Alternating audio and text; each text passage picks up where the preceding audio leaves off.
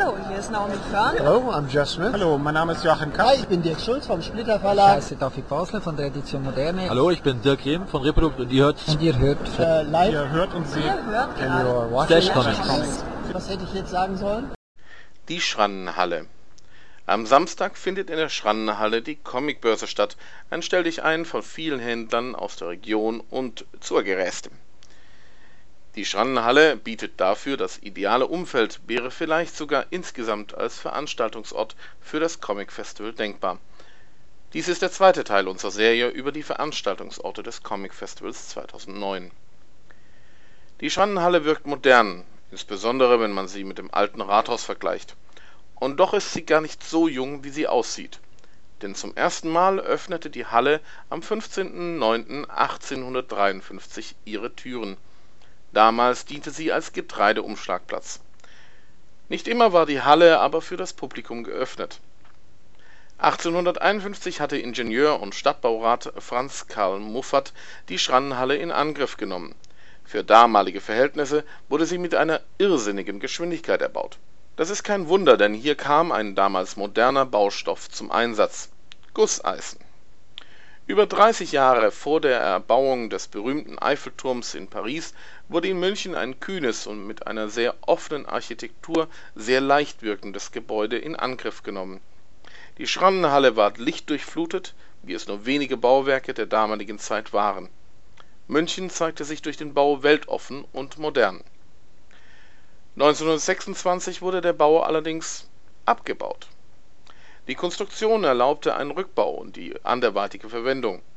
Es sollte über 50 Jahre dauern, bis man sich an den Bau erinnerte und ihn aus dem Dornröschenschlaf befreite. Nun ja, man wollte es jedenfalls. Doch es vergingen weitere 23 Jahre von 1980 bis zum 17.03.2003. Dann wurden die Bauarbeiten für den Wiederaufbau der Halle in Angriff genommen. Im 19. Jahrhundert dauerte die Blütezeit der Schrannenhalle gerade einmal 20 Jahre. Getreide wurde damals dort gehandelt, der Handel mit Getreide wurde aber 1873 in die neue Großmarkthalle verlegt und bis 1914 wurde die Schrannenhalle für andere Märkte und Messen genutzt. Der Beginn des Ersten Weltkriegs kennzeichnete auch den Anfang der Demontage der Halle. Von einst 430 Metern Länge wurden 110 Meter an die Gaswerke in der Dachauer Straße gegeben. Ein Glücksfall, denn dieser Abschnitt der Halle soll bis in die Gegenwart erhalten bleiben. Der Rest der Halle wurde bei einem Brand am 7.4.1932 zerstört, lediglich der Kopfbau blieb erhalten.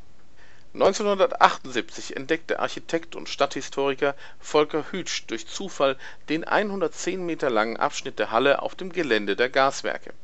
1980 wird ein Gutachten der Technischen Universität bestätigen, dass dieser Abschnitt ab und wieder an der alten Stelle aufgebaut werden kann. 23 Jahre vergehen, bis man diesen Wiederaufbau in Angriff nahm. Am 16.08.2005 eröffnete das Wirtshaus Der Pschorr in der Halle und am 5.09.2005 wurde die Halle an sich eröffnet.